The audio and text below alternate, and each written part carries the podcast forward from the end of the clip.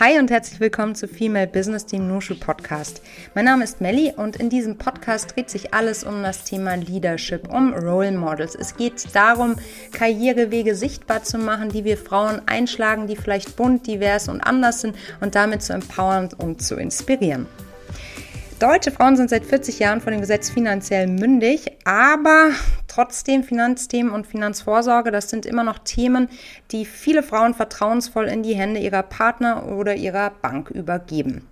Aber seit fünf Jahren ist ein deutlicher Umschwung erkennbar. Einige sprechen sogar schon von einem Finanzhype. Und möglich macht das sicherlich auch die Digitalisierung und damit der leichtere Zugang zu Börse, Finanzwissen und Co. Unsere heutige Podcast-Gästin Ritka Klitzke ist der beste Beweis dafür, dass man nicht jahrelang im Banken- oder Finanzsektor tätig sein muss, um die volle Kontrolle über die eigene persönliche finanzielle Zukunft zu übernehmen.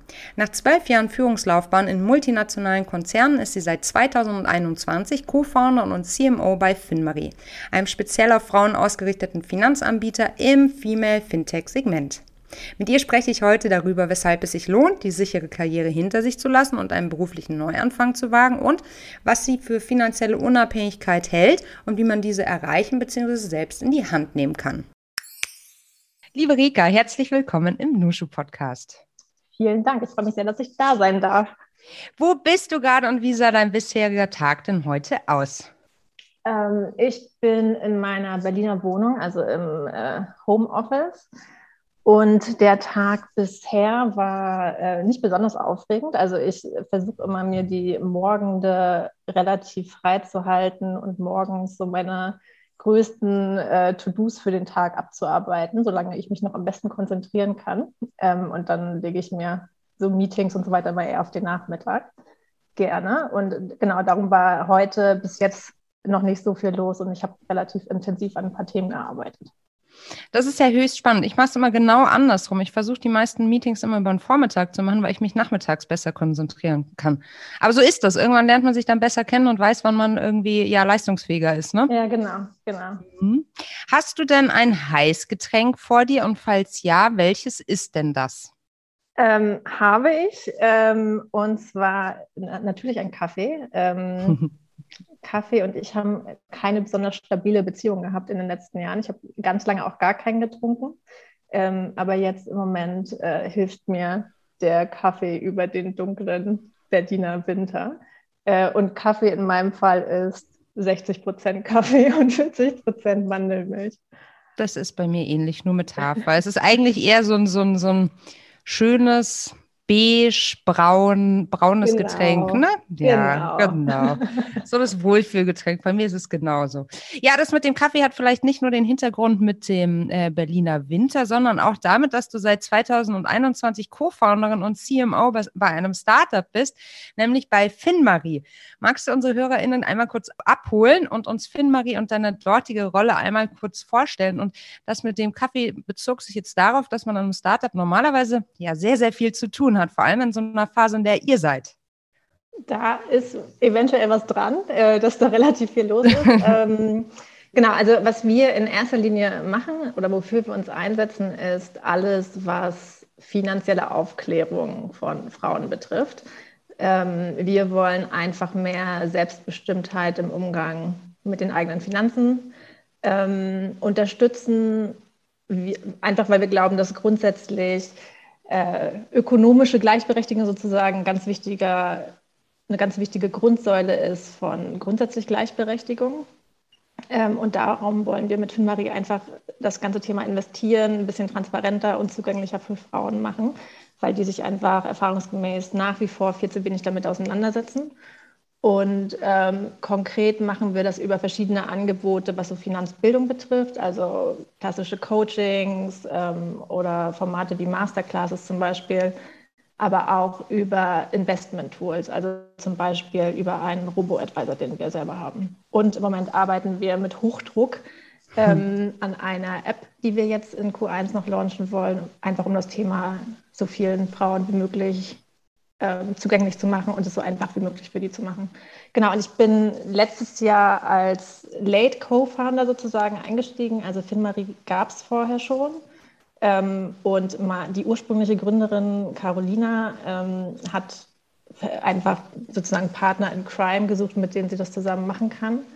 Ähm, und ich bin dann gemeinsam mit noch einer dritten Co-Founderin letztes Jahr dazu gekommen. Ich kümmere mich um alles, was Marketing betrifft. Carolina ist unsere Finanzgranate, das heißt, die kümmert sich um alles, ähm, was die Finanzexpertise und Beratung und so weiter betrifft. Und unsere dritte Co-Founderin, Laser, ähm, ist die Frau, die sich mit allem auskennt, was Tech betrifft. Das heißt, die ähm, baut im Moment zusammen mit ihrem Team die App.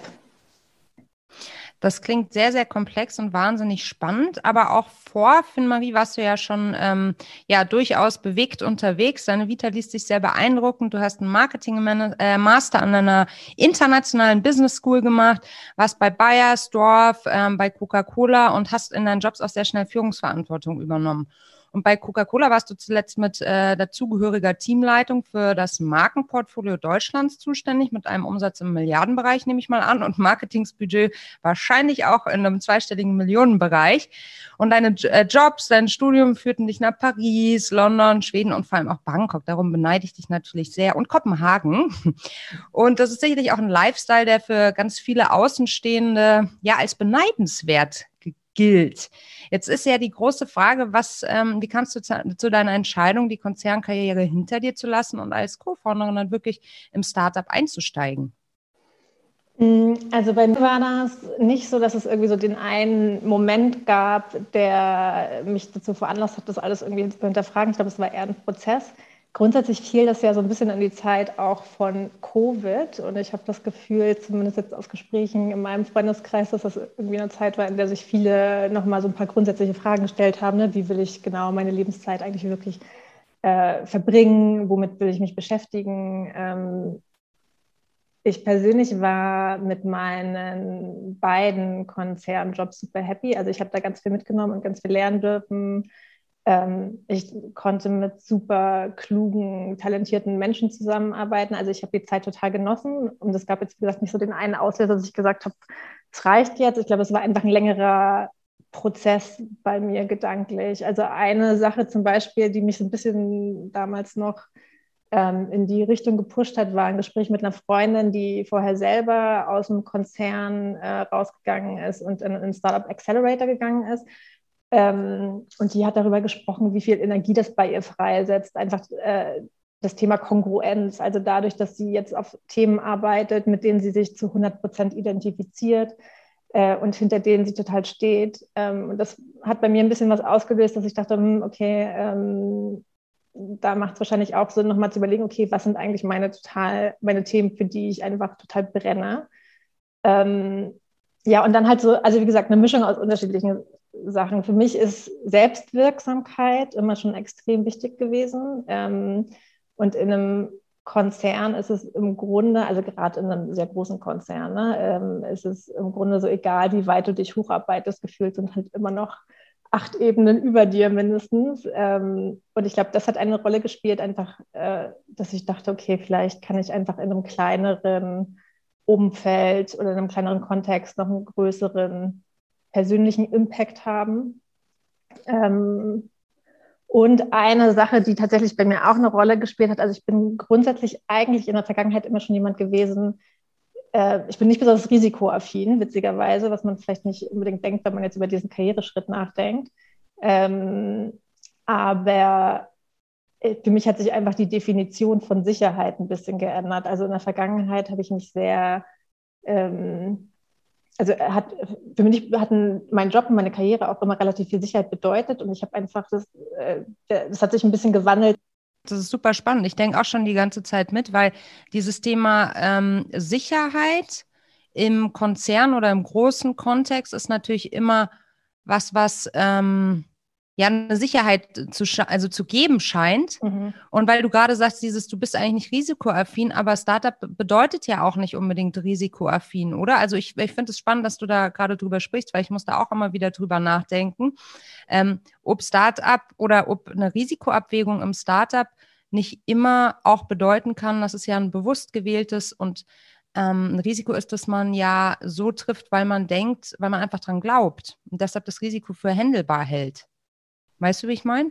Ja, und ich, also für mich also wenn ich ganz ehrlich bin, die ganz, also meine wirklich finale Entscheidung damals vor ein bisschen über einem Jahr, ähm, da meinen Konzernjob sozusagen an den Nagel zu hängen. Die ganz finale Entscheidung habe ich damals getroffen, nachdem ich äh, in einem Podcast, glaube ich, mhm. ähm, so eine Story gehört habe, wo es halt auch darum ging, ähm, äh, wie definierst du für dich Sicherheit und so weiter ne? und was brauchst du, damit du das Gefühl hast, du mhm. äh, fühlst dich sicher in deinem beruflichen Kontext. Ähm, und ich äh, verhackstücke jetzt wahrscheinlich die Geschichte ein bisschen, aber um so das Wesentliche rüberzubringen. Ähm, die, also der Moderator hat dann gefragt, okay, stell dir vor, du ähm, bist also es gibt jemanden, der hat 10 Millionen Euro im Lotto gewonnen und mhm. auf der anderen Seite gibt es, sagen wir mal, Tina Turner und die hat 10 Millionen Euro, äh, war, war anscheinend ein bisschen älterer Podcast, äh, die hat 10 Millionen Euro auf dem Konto. Wer möchtest du lieber sein? Ähm, und die Antwort ging dann in die Richtung, du möchtest idealerweise lieber Tina Turner sein, weil wenn dein Geld weg ist, dann macht die halt einfach noch eine Tournee und hat das Geld wieder drin. Mhm. Und dann hat der das ein bisschen hergeleitet, ähm, du selber bist die Quelle von allem, was du hast. Ne? Du hast alles, was du heute hast, hast du dir selber erarbeitet.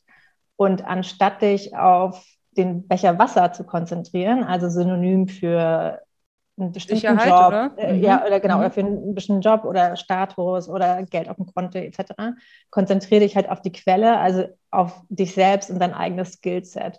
Und für, das klingt wahrscheinlich jetzt für viele super banal. Ich habe das Gefühl, dass das auch gerade bei Leuten, die jetzt irgendwie nochmal zehn Jahre jünger sind als ich, dass das eher selbstverständlich ist.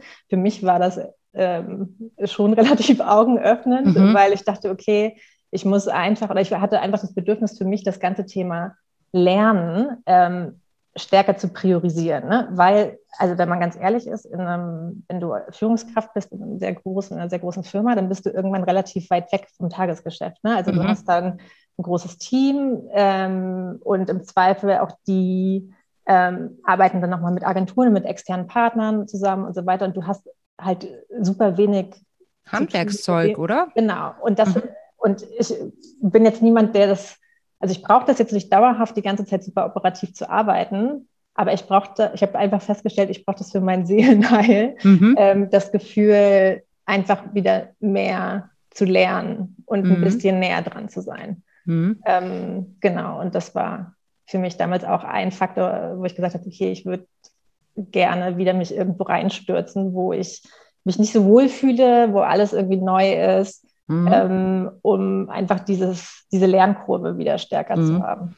Finde ich auch schon wieder einen super spannenden Punkt, weil ich glaube, dass dieses strategische Arbeiten häufig sehr romantisiert wird. Also ich höre das auch sehr, sehr häufig, ja, ich will äh, strategische arbeiten. Ich verstehe auch irgendwie, was damit gemeint ist. Aber am Ende des Tages gerade wenn man Gründerin ist, arbeitet man natürlich super operativ. Ne? Ähm, mhm. Und ich ziehe daraus auch total viel Befriedigung, weil man natürlich auch jeden Tag massiv viel lernt. Weil im Startup hast du im Zweifel keine Agentur, die du ähm, beauftragen kannst, sondern du musst dir erst selbst einen Weg zurechtlegen und überlegen, wie du das mit möglichst wenig Kosteneinsatz dann auch alles noch äh, effizient gemanagt bekommst. Ne? Und dieses ähm, diese, dieses ja, Bewusstwerden, dass du wirklich äh, Lust darauf hast, operativ zu arbeiten und dadurch zu lernen, finde ich super spannend. Und wie, und sag mal, wie bist du dann auf Finn-Marie aufmerksam geworden? Ähm, also ich habe selber schon so eine kleine, also Geschichte mit zum Thema Finanzen. Ne? Also ich habe mhm. selber ähm, zu dem Zeitpunkt mich schon seit ein paar Jahren damit beschäftigt. Ähm, bei mir war es so, ich habe mir relativ am Anfang meiner beruflichen Laufbahn ähm, vorgenommen, ich hatte immer so diese Vision, ich wollte immer ab 40 finanziell unabhängig sein. Ähm, einfach weil ich, keine Ahnung, wahrscheinlich in meinen so ersten Jobs und Praktika gedacht habe, okay, also das machst du jetzt aber nicht für die nächsten 60 Jahre. ähm, und beziehungsweise, also beziehungsweise eigentlich nicht ganz richtig. Ähm, Raus damit. immer schon, also ich glaube, ich war immer schon jemand, ich habe viel aus meiner Arbeit gezogen, ich habe auch immer schon super gerne gearbeitet. Aber ähm, irgendwie war das für mich, ich mag halt diesen Gedanken, freiwillig zu arbeiten. Also im Sinne von Work is more fun if you don't need the money, weil du dich dann halt auf Themen konzentrieren kannst, die dir wirklich liegen. Und ähm, keine, gerade im Marketing habe ich das Gefühl, gab es auch immer schon so ein bisschen Situationen, dass du ab einem bestimmten Alter dann nicht mehr so relevant bist oder Ähm, ich habe das früher beobachtet, wenn gerade Frauen, wenn die dann irgendwie, keine Ahnung, mit Mitte, Ende 30 aus der Elternzeit zurückkommen, dass die dann immer so ein bisschen in andere Jobs gedrückt worden sind. Ähm, und ich hatte immer diese Vision, ähm, dass, wie gesagt, ab 40 spätestens finanziell unabhängig zu sein, damit ich in einem Meeting wenn es mir zu blöd wird, ähm, mein Notizbuch zu, zuklappen kann, aufstehen kann, sagen kann, meine Herren, und dann einfach rauszugehen. Das war Top, halt mega so, geiler Move. Das, das, war halt immer so. Echt, das meine, war dein Kraftbild? Ja, total. Mega. Also, ja, und, und wann hast du das schon entwickelt? Nee, überhaupt nicht albern. Wann? Und das hattest du schon so früh? Ja, schon so mit Anfang, also Anfang Mitte 20. Wow. Ähm, genau, so. Und das war aber, also wie gesagt, das also heute würde man wahrscheinlich, heute gibt es ja diesen Begriff Fuck You Money, ne? das gab's, kannte ich jetzt damals noch nicht, aber im Grunde trifft es das halt ganz gut. Das war immer irgendwie schon mein Ziel.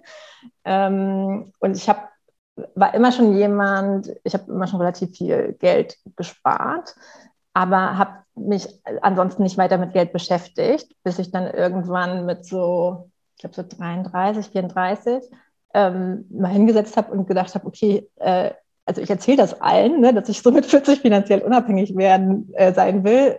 Wie bin ich da, bin ich eigentlich on track oder wie sieht es da aus? Und habe dann irgendwie angefangen mal auszurechnen und festgestellt, okay, das wird natürlich nichts, äh, indem ich nur einfach Geld zur Seite lege und spare und habe mich dann äh, ein paar Monate lang relativ intensiv mit dem Thema Investieren beschäftigt, habe ganz viel recherchiert, habe mir einen Plan gemacht und habe halt angefangen zu investieren. Ähm, Genau, jetzt muss man fairerweise sagen, die letzten Jahre waren natürlich am Markt, da konnte man jetzt auch nicht so viel falsch machen. Das waren sehr, sehr gute Jahre. Insofern ähm, hatte ich auch relativ früh ähm, ganz gute Ergebnisse und eine ganz gute Rendite. Und ähm, dann gab es irgendwann so den ersten Monat, in dem sozusagen meine Rendite fast höher war als mein äh, eigentliches Einkommen. Und dadurch, dass ich halt immer diese Vision von früher noch so im Kopf hatte, dachte ich so, okay, krass, das ist ähm, äh, total spannend und für mich war das psychologisch irgendwie ganz gut, auch gerade in einem ne, relativ stressigen äh, Führungsjob, äh, dass ich wusste, okay, zur Not, das ist jetzt hier nicht irgendwie meine, meine, meine einzige Einkommensquelle, ne? Und es gibt Alternativen. Und nachdem bei mir der Knoten geplatzt war, habe ich halt meinen ganzen Freundinnen davon erzählt und versucht, alle irgendwie so ein bisschen zu mobilisieren, was dieses Thema betrifft. Habe dann bei uns in der Firma ähm, irgendwann mit zwei Kolleginnen zusammen so ein Frauennetzwerk, so ein internes Frauennetzwerk gegründet und dann haben wir Lunch and Learns gemacht zum Thema Investieren und so weiter. Bei Coca-Cola also, noch? Genau, mhm. genau. Ähm, also ich war dann irgendwie eh schon total angefixt mit diesem Thema. Ähm, dann gab es, wie gesagt, irgendwann diese Zeit, vor, in der ich halt für mich entschieden habe, okay, ich überlege mir vielleicht einen anderen nächsten Schritt. Und zu der Zeit, also ich kannte Caro schon ähm, von so ein paar Events, aber wir waren jetzt nicht so im Austausch, äh, dass ich gewusst hätte, dass sie jemanden sucht. Ähm, und dadurch, dass es aber in meinem Umfeld alle wussten, dass Finanzen irgendwie mein Hobby ist, ähm, gab es mehrere Freunde, die mir dann irgendwann ein Posting weitergeleitet hatte, weil Caro auf LinkedIn irgendwas gepostet hatte, dass sie eine Mitgründerin sucht, die ein bisschen was von Marketing versteht. Äh, und das haben wir dann halt mehrere Freunde weitergeleitet und gesagt, guck mal, ist das nicht irgendwie für dich gestrickt? Ähm, und dann haben Caro und ich angefangen miteinander zu sprechen. Wir haben uns sehr lange, also wir haben sehr lange einfach nur so regelmäßige Videocalls gemacht. Also wir hatten eine relativ lange Dating-Phase, was ich auch jedem empfehlen würde, der ähm, darüber nachdenkt, mit jemandem zusammen was zu gründen, weil es ist schon wichtig, glaube ich, dass man sich sehr genau abklopft gegenseitig und sehr genau kennenlernt ähm, und guckt, dass es wirklich passt. Äh, also man sagt ja auch, das ist äh, fast wichtiger als eine Ehe, die Beziehung, die du zu deinem Co-Founder mhm. hast. Und ich da ist schon ein bisschen was dran. Absolut. Genau.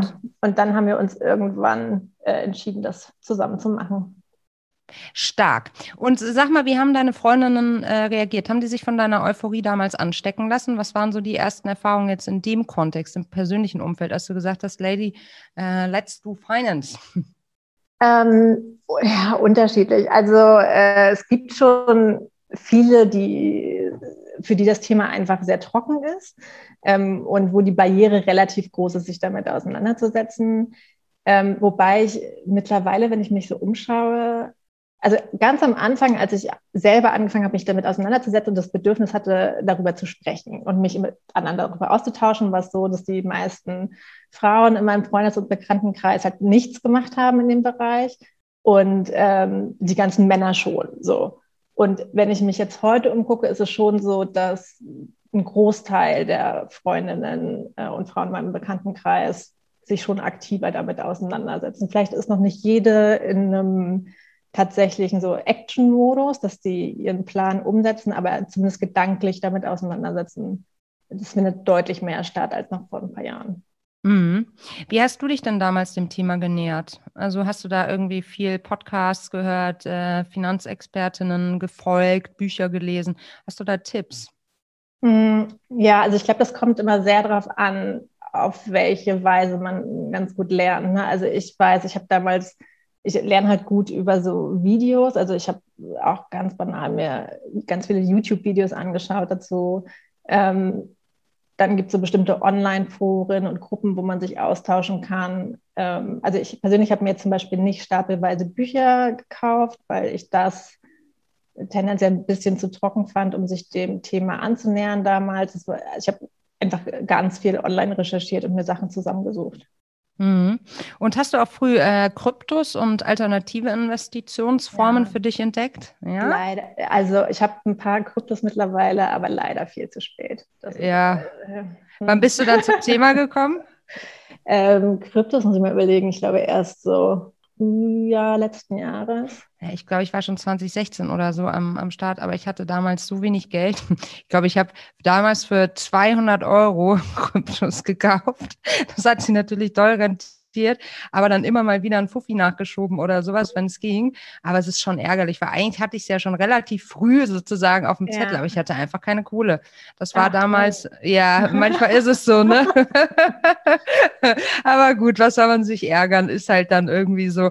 Hast du genau. übrigens das Gefühl, also ich finde, in diesem Finanzthema hat man immer das Gefühl, zu spät dran zu sein. Ja, Hab nur ich das oder ist das allgemein gegenwärtig? Nee, total. Also ich glaube auch, wenn ich sagen müsste, was so die eine Sache ist in dem Zusammenhang, die ich am meisten bereue, und das ist es auf jeden Fall, ich hätte viel früher damit anfangen müssen. Ähm, und das ist ja auch einer der Gründe, warum wir jetzt versuchen, das Thema so zu pushen, weil einfach der Zeitfaktor der allergrößte Hebel ist, den du hast.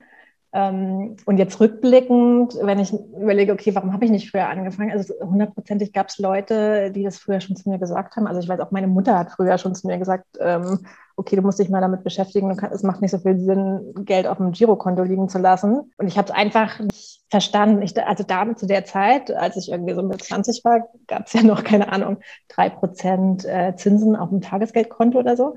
Ähm, und ich dachte mir so, okay, gut, ey, drei Prozent. Ich habe einfach damals so Sachen wie Zinseszinseffekt zum Beispiel gar nicht verstanden ähm, und gar nicht richtig kapiert, welchen Hebel und welchen Effekt das wirklich haben kann bei einem langfristigen Investment. Ähm, ja, aber dieses Thema zu spät dran zu sein und hätte ich mal früher, hätte ich mal mhm. früher, ist, glaube ich, das, was man am häufigsten hört und das geht mir in dem Fall auch so. Mhm.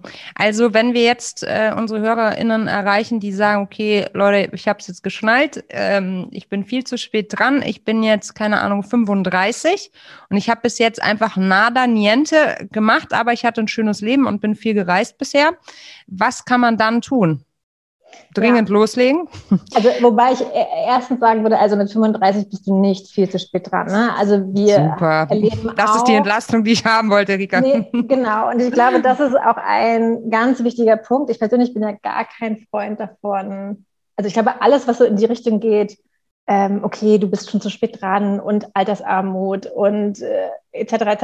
Also das stimmt in gewisser Weise alles, man muss sich darum kümmern, aber alles, was so ein bisschen Angst belegt ist, ist halt kein guter Motivator. Das lähmt einen ja eher, sich damit auseinanderzusetzen. Darum, also ich persönlich würde immer als ersten Schritt versuchen, irgendwas zu finden, irgendeine Vision zu finden oder eine Motivation zu finden, die für dich selber positiv belegt ist. Das muss jetzt nicht bei jedem das sein, was ich vorhin beschrieben habe als meine Notizbuch-Zuklappaktion. Das kann auch sein, keine Ahnung, ich möchte mit, äh, ich möchte einfach früher in Ruhestand gehen, ich möchte Teilzeit arbeiten, ich möchte ähm, im VW bis in die Welt fahren ich, oder also was auch immer, aber irgendwas zu finden, was für einen das positiv auflädt, weil dann hat man halt auch mehr Motivation. Aber es muss groß sein, oder?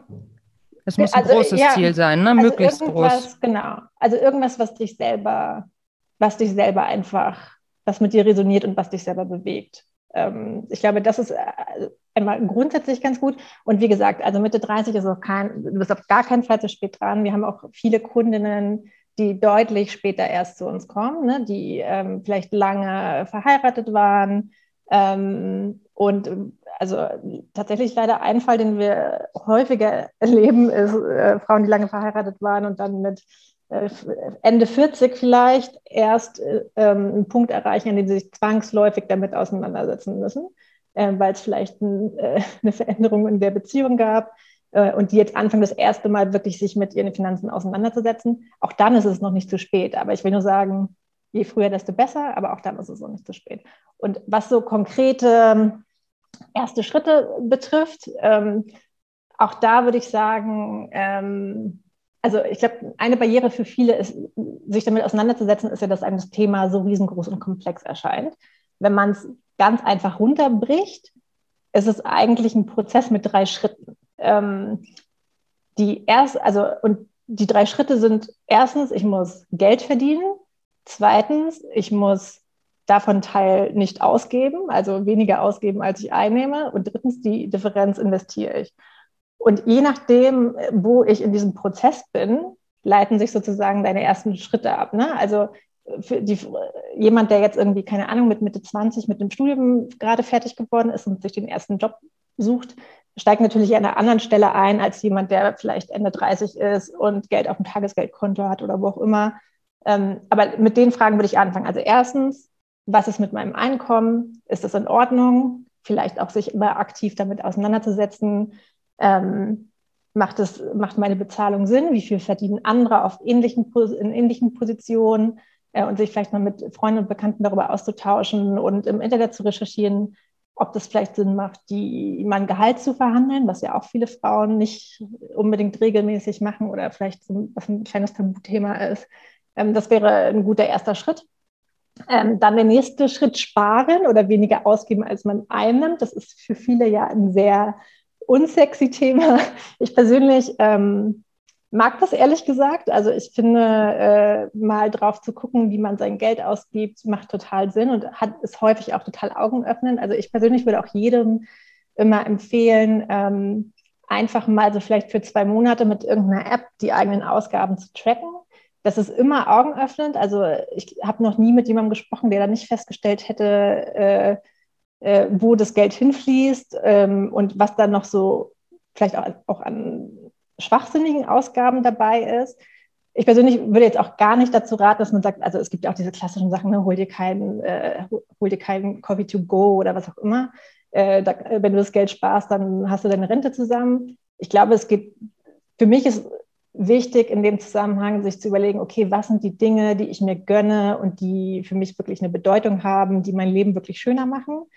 Und dann, ähm, also Power to you, natürlich macht es Sinn, dann sich auch Sachen zu gönnen. Aber ich glaube, jeder hat halt auch jeden Monat Ausgaben, bei denen man am Ende des Monats gar nicht mehr weiß, wo ist das Geld jetzt hingegangen äh, und das hat mir jetzt gar nichts gebracht.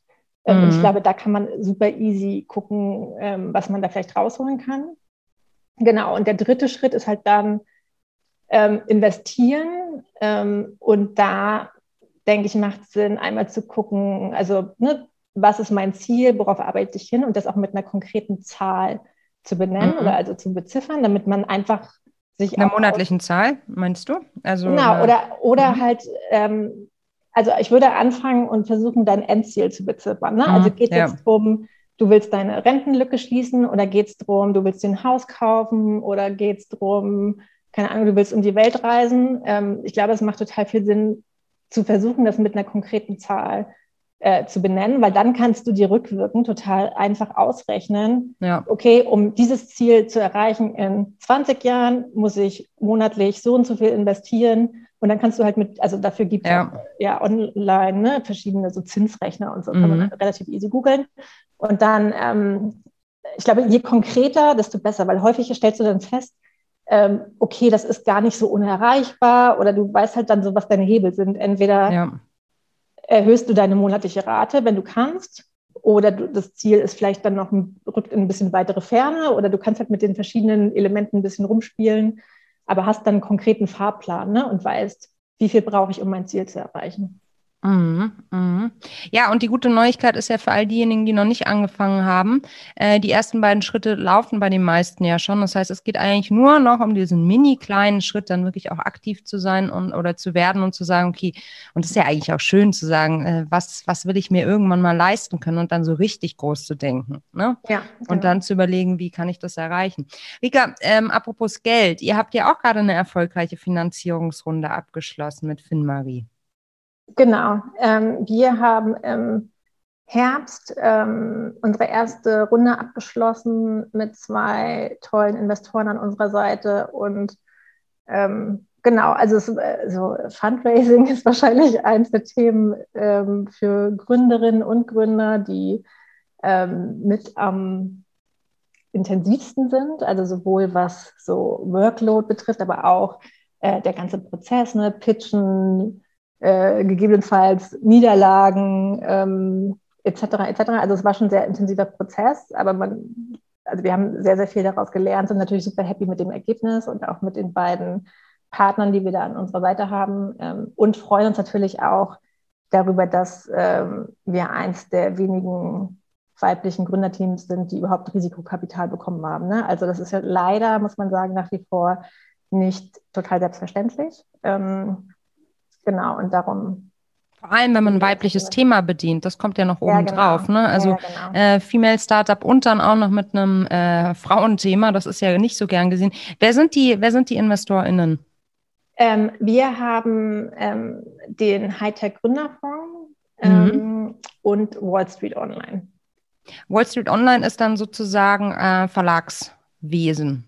Kann genau, man das so sagen? Ja. Mhm. Verlagswesen, ähm, also die gehören, oder zu denen gehören die größten äh, Finanzportale im deutschsprachigen Raum und die größten mhm. Finanzcommunities ähm, und haben selber aber zum Beispiel auch ähm, den Smart Broker in ihrem Portfolio. Mhm. Das heißt, man geht also schon davon aus, dass das Thema zunehmend an Relevanz gewinnt. Also auch da wurde scheinbar die Nische, also das war als Gänsefüßchen-Beschreibung, also sehr ironisch gesagt, die Nische Frau und Finanzen wurde auch da äh, eruiert und erkannt und als lohnenswert entdeckt. Genau, genau. Also man äh, sieht ja auch, also ähm, witzigerweise, ne, ähm, jetzt mittlerweile hat dieses ganze Thema Female Finance ja total an Fahrt aufgenommen. Ähm, ja, also wenn ich mich jetzt in der Podcast-Landschaft umschaue, aber auch andere Anbieter anschaue, die jetzt im letzten Jahr dazugekommen sind.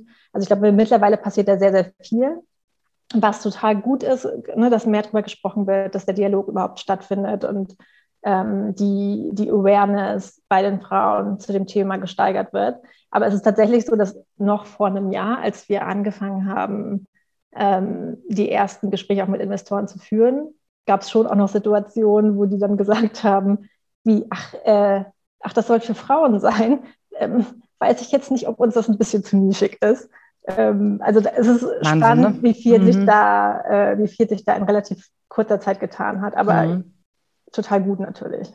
Ne, total gut. Und die Frage ist ja auch, ähm, wo die Reise hingehen wird. Ne? Also was, was habt ihr euch für Ziele gesetzt? Kannst du uns da mal so ein bisschen abholen? Ähm, genau, also im Moment, kurzfristig ist es so, dass wir, äh, für, also wir kommen ursprünglich, oder Caro kommt ursprünglich ja aus der einer eher klassischen Finanzberatung bzw. Finanzcoaching.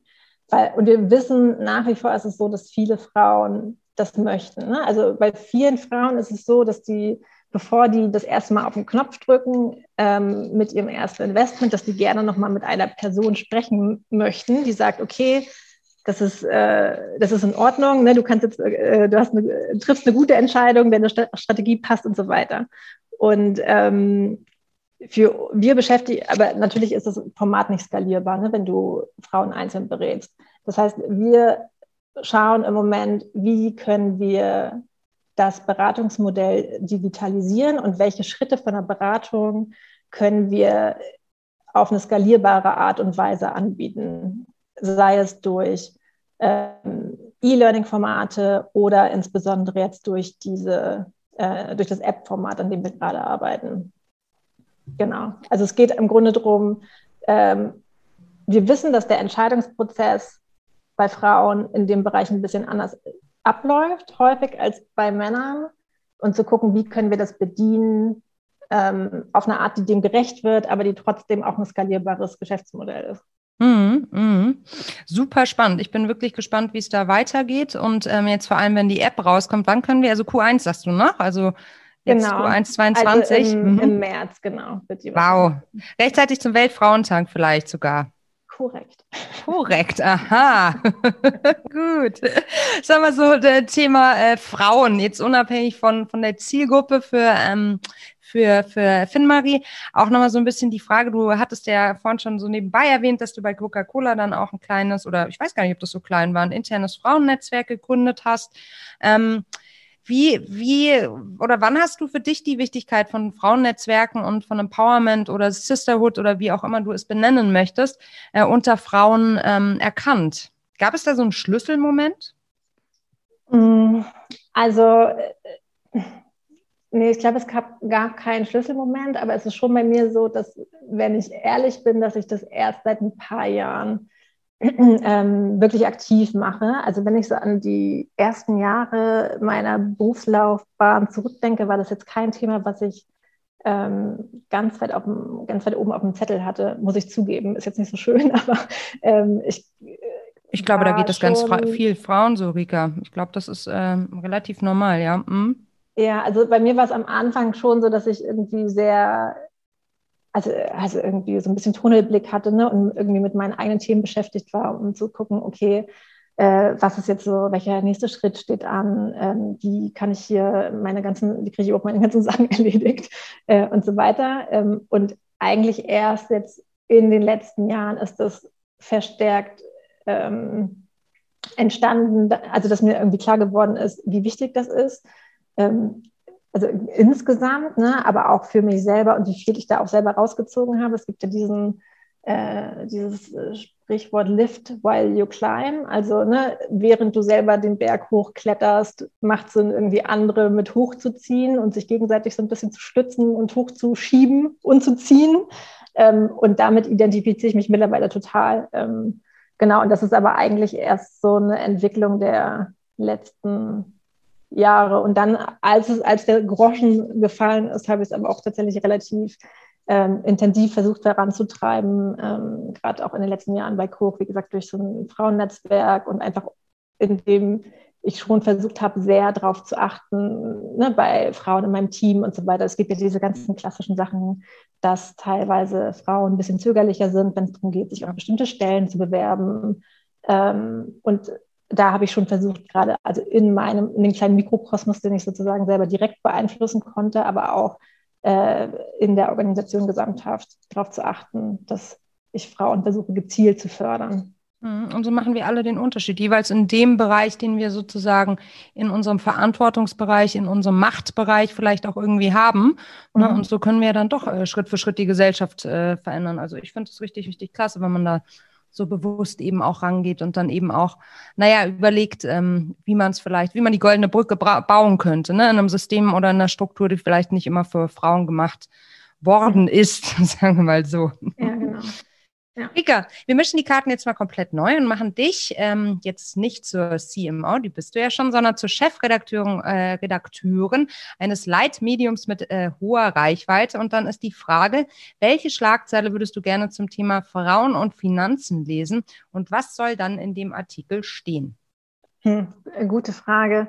Ähm, äh, hm. Also mir fällt nichts super Kreatives ein, aber ich glaube, ich wäre schon zufrieden mit sowas wie äh, Großteil der Frauen äh, in Deutschland investiert und äh, kümmert sich aktiv um die eigenen Finanzen. Ähm, genau, einfach weil, ne, also es gibt ja auch Statistiken, die zeigen, dass also über 60 Prozent der Frauen in Deutschland, wenn die verheiratet sind, überlassen Finanzentscheidungen ihrem Mann und so weiter.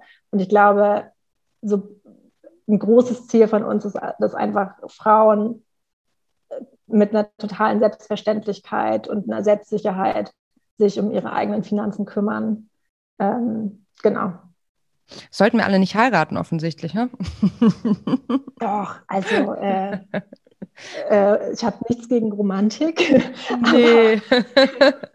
aber auch nichts gegen harte Zahlen. Das muss einfach nur Hand in Hand gehen, oder? Ja, genau. Und ich glaube, es macht, also wichtig ist einfach nur, Also ich glaube, man kann auch sehr gut verheiratet sein und sich trotzdem um sein Geld Na kümmern. Klar. Also das ist ja überhaupt kein Widerspruch.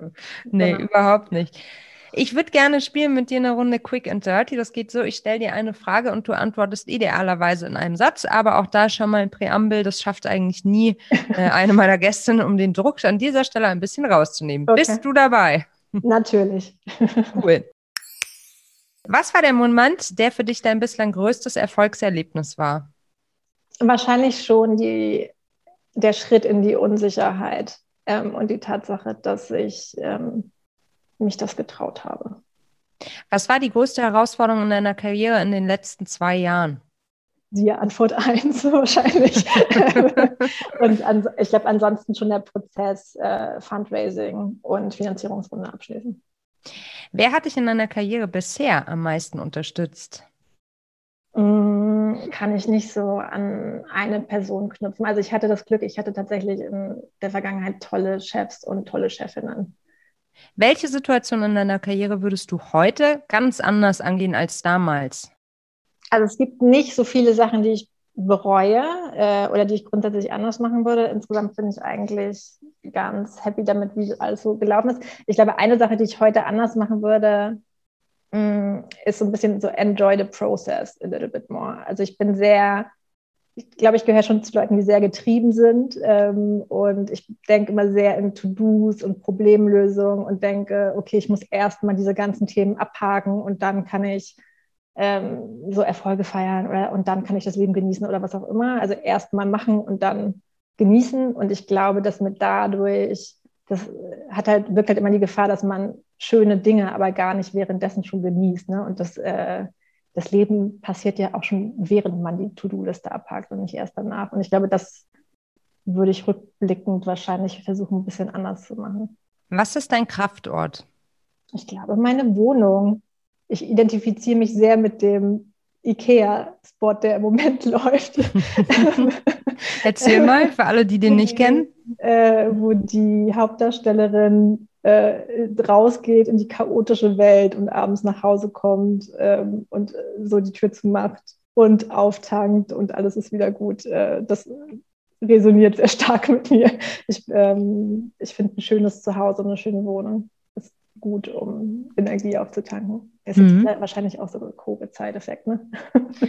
Wer weiß, aber vielleicht ist es auch so eine Rückbesinnung. Ich glaube, das ist auch ganz vielen äh, Menschen so ergangen, wie du es vorhin auch gesagt hast, ähm, so ein Grübeln, so ein Reflektieren über den Job und ähm, genauso diese Rückbesinnung auf das, was vielleicht wirklich zählt. Also ich glaube, also wenn ich jetzt mal überlege, wie selten ich meine Wohnung vor Covid gesehen habe, mhm. das ist eigentlich auch nicht gut. Ne? Also ich war so mhm. viel on the road ähm, und das eigentlich mag ich das jetzt, wie es jetzt ist. Kann ich total nachvollziehen.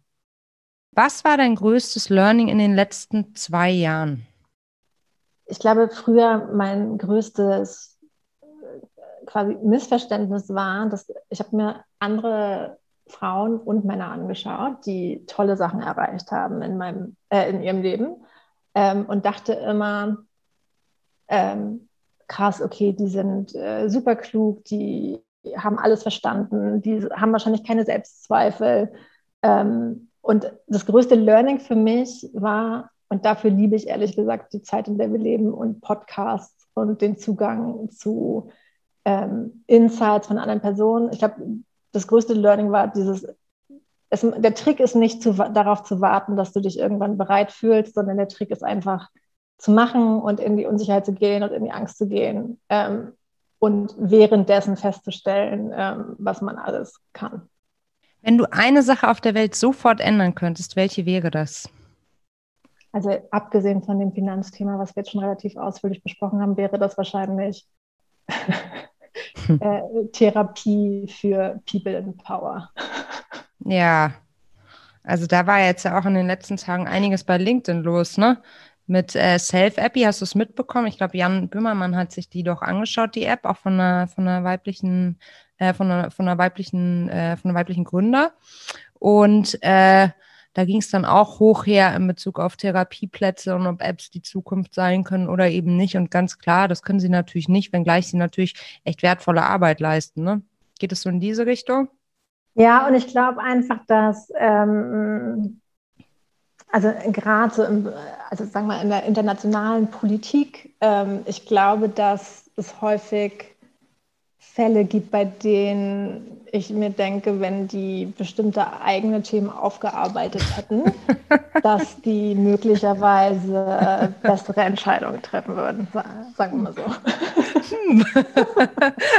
Das passt aber auch super zur Folge mit Kati Hummels, die ja auch bei äh, Female Business, dem Nushu Podcast zu Gast war und die sich ja auch super intensiv für dieses Thema einsetzt, Therapieplätze zu ermöglichen, gerade mit Fokus auf Kinder und Jugendliche, weil da auch eine krasse Unterversorgung stattfindet. Mhm. Und, äh, und das würde ja dann wieder äh, zu der These passen, die du gerade hast, also früh anfangen und viel Infrastruktur bereitstellen, damit ähm, ja Mental Health äh, nicht nur ein Buzzword bleibt. Ne? Mhm, genau. Nächste Frage ist, wie ist, eine, wie ist deine Definition von Feminismus und bist du Feministin? Mm, also für mich ist jeder ein Feminist oder eine Feministin, der oder die sich grundsätzlich für eine absolute Chancengleichheit aller Menschen einsetzt, unabhängig von Dingen wie Geschlechtsmerkmalen, würde ich mich als Feministin bezeichnen, in jedem Fall. Ich glaube, das hätte ich wahrscheinlich vor ein paar Jahren auch noch nicht gemacht, so wie viele das ja auch sagen. Ich glaube, in der Vergangenheit war für mich immer nicht so klar, inwieweit muss, reicht es einfach nur zu sagen, okay, ich bin dafür, ich bin für Chancengleichheit oder inwieweit muss ich sozusagen wirklich aktivistisch mich dafür einsetzen, um mich so bezeichnen zu können. Ähm, das war ja wahrscheinlich der Punkt, wo, den ich jetzt für mich noch nicht so ganz entschieden habe, aber ähm, würde ich mich als Feministin bezeichnen in jedem Fall der Feminismus ist ja auch irgendwie, ja, einem steten Wandel äh, unterworfen und hängt maßgeblich davon ab, was man in der Zwischenzeit für persönliche Erfahrungen macht, was man lernt, wen man so kennenlernt. Und deshalb glaube ich auch, dass es immer schwierig ist, so eine ganz, ja, so eine, so eine, also ich bin natürlich auch Feministin, aber so eine Definition, die kann sich halt auch schon mal anpassen, ändern, erweitern. Ähm, all diese Faktoren spielen da ja auch rein, oder? Genau, ja. Vielen Dank, dass du da warst, Rika. Das war sehr, sehr spannend. Ich bin, ich beobachte euch mit Argusaugen, finde das höchst spannend, was ihr da auf die Beine stellt. In einem All-Female-Team für ein All-Female, ähm, ja, Finanzpublikum.